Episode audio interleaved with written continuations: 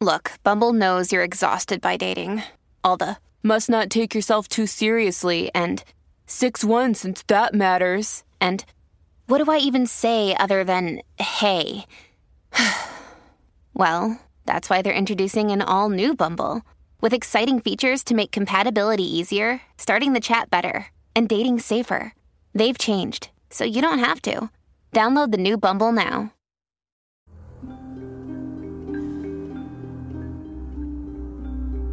嘿，晚上好，欢迎来到今晚的奇闻事件部，我是主播莫大人。Hello，大家好，我是陈默。呃，之前呢，我们一直在分享这个岛国留学生的这个见闻的系列啊，嗯觉得还蛮有意思的。呃，今天呢，也是我们这个系列的最后一期了。讲完之后呢，这个故事就讲完了，希望大家喜欢这个系列吧。哎，希望吧，对，然后也希望其实我们以后可以多找一些这样的素材啊。嗯然后大家如果看到的话，也可以发给我们。嗯，期待你的故事吧。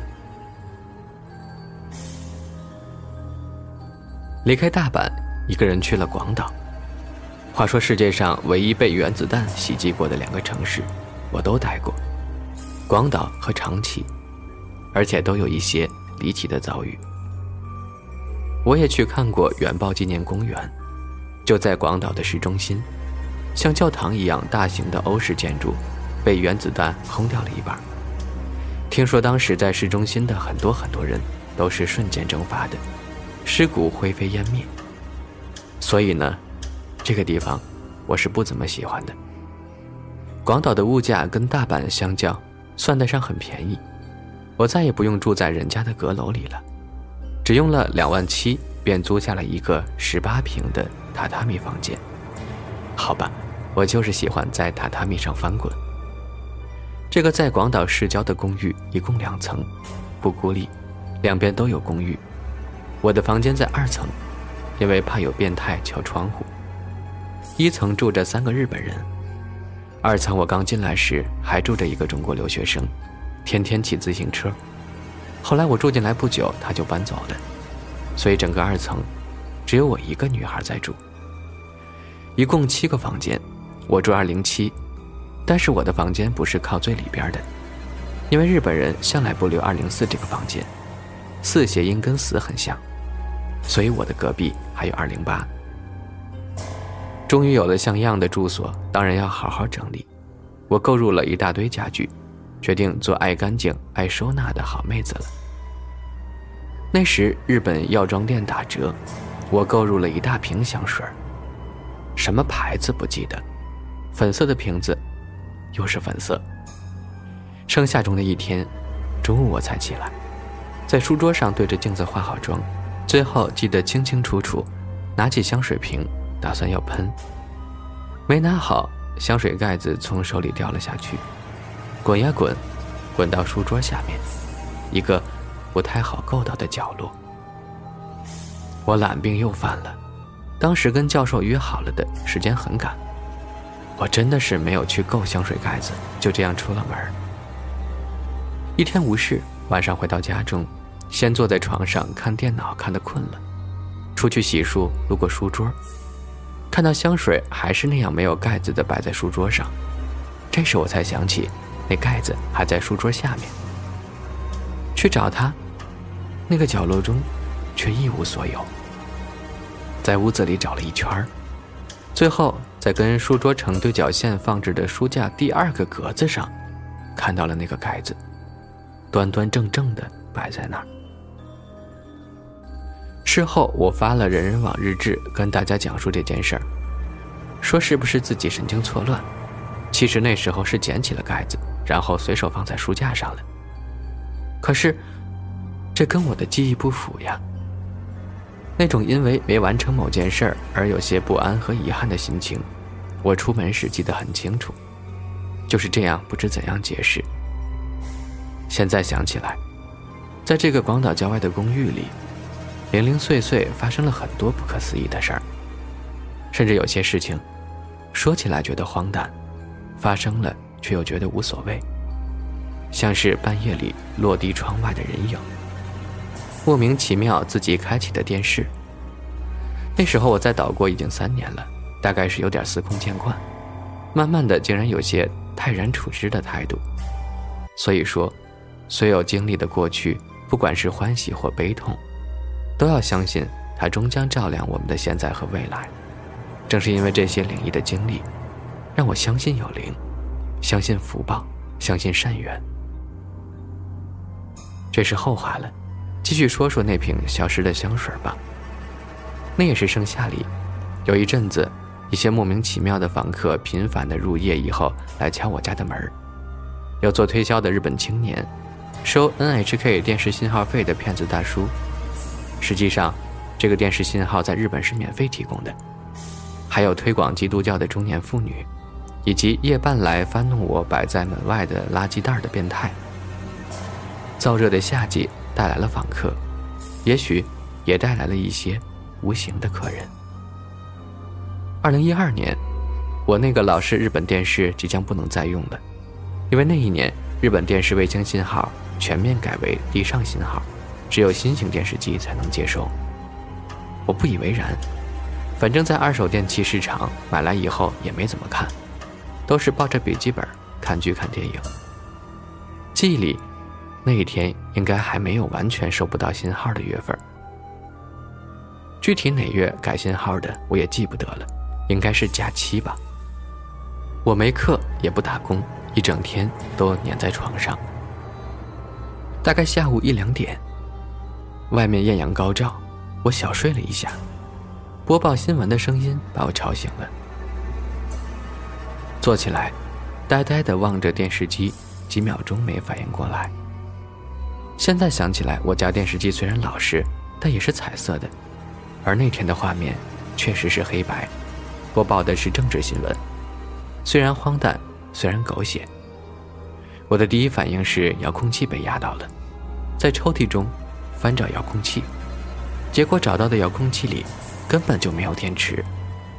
因为天太热，我频繁的使用空调。有一天，空调遥控器没电了，又没有备用的，于是就把电视遥控器中的电池换给了空调。正下方没有人住，整个二层只有我一户，不会出现同一型号的电视被同样的遥控器开启的可能，只希望是电流不稳定造成的现象。而就在那天，我还在遭遇荒诞事件以后，不知应该作何反应，夜半便发生了这样一件更加离奇的事儿。夜半。我做了个奇怪的梦，梦到自己被囚禁在一个小屋子里。屋子的形状是狭长的，尽头是一个大落地窗，落地窗外的景象是一个院子，紧挨小屋右边是一个长廊。从小屋里能看到长廊尽头，一个身穿棕红色和服的女人，悠悠地站在那儿，好像在监视着被囚禁的我。梦境里的感受不好形容，反正是忧伤诡异。恶心不舒服，各种负能量。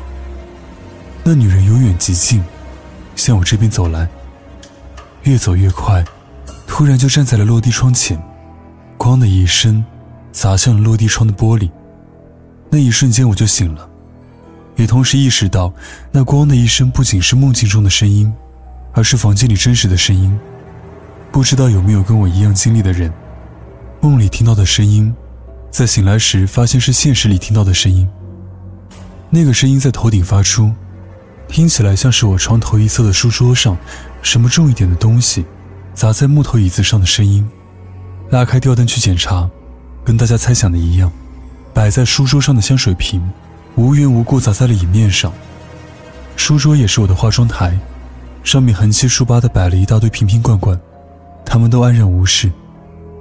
如果说是半夜地震，不可能，其他瓶子都没有移动位置，唯独这瓶香水被震落下来，而且我完全没有感觉到地震发生。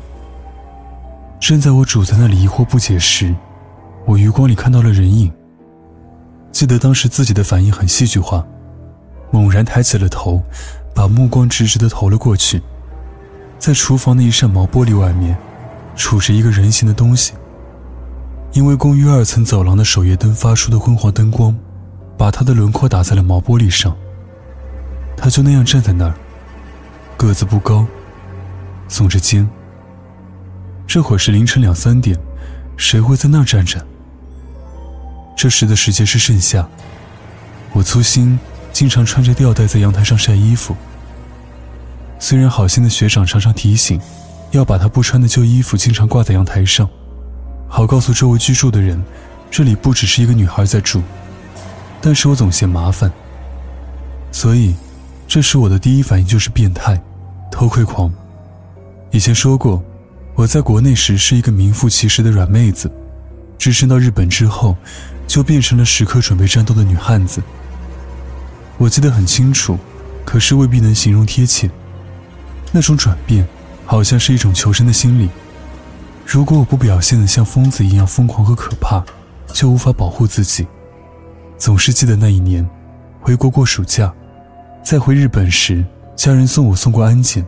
过了安检那一瞬间，脑子马上清醒了，告诉自己，没有父母在身边了，没有亲戚，没有朋友，周围全是外国人。我要去的那个世界。只有自己能保护自己。一个人拖着行李，换上了一副冷漠凶狠的表情，连走路的速度都变快了，像迎着凛冽的寒风要去奔赴战场一样悲壮。扯远了，我只是想为下面的叙述铺垫些可信性。也许大家都不会相信，可是就是在凌晨两三点，在房间里看到毛玻璃外映着一个人影的那一瞬间，我就毫不犹豫地从房间里走了出去。带着一身杀气和愤怒，穿过厨房，顺便操起了菜板上的菜刀，没有一丝考虑的拆开了门上的铁链，转开了门把，冲了出去，嘴里还带着中国国骂。但是，结局很狗血，门外一片寂静，根本就没有日本变态，走廊上只有几只飞虫在围着黄灯转。我前后寻觅，甚至跑下楼梯，寂静的住宅区里没半个人影。我只能回到自己的房间，紧锁房门，再去看那扇毛玻璃，一切如常。我至今仍然不知道，那天晚上看到的人影，是溜得很快的日本变态，还是别的。夜半目击走廊上有人站在你家窗前，而整个二层只有我一个人在住。经历了这样的事，我对香水瓶掉落的疑惑，自然被冲淡了。回到房间里，检查了门窗。把菜刀放在床边，疑惑着，诧异着。大概早上四五点，落地窗外泛起晨光，我才敢再次睡下。而醒来后的那一天，我翻找了整个房间，包括床底，那瓶莫名其妙掉落的香水，就是再也找不到了。现在想来有些后怕。我没事的时候常常推敲这件事，如果不是灵异事件。会不会是有一个人确实站在我门外窥视，发现我要开门，瞬间躲进隔壁的空房间二零八。二层房间除了我没人住，房东把二零八弄成样品房，从来不锁。而我在下楼去追变态的时候，这个人潜进我没有上锁的房间，躲进壁橱或是浴室里，在我熟睡后拿走了香水。好吧，我的想象力太丰富了，在那个房间里。我一共丢了两瓶五十毫升的香水，第二瓶香水也是莫名其妙的在书桌上消失的。在搬离那里的时候，我曾经抱有一线希望，希望在拆卸木头床时能看到我久违的香水瓶。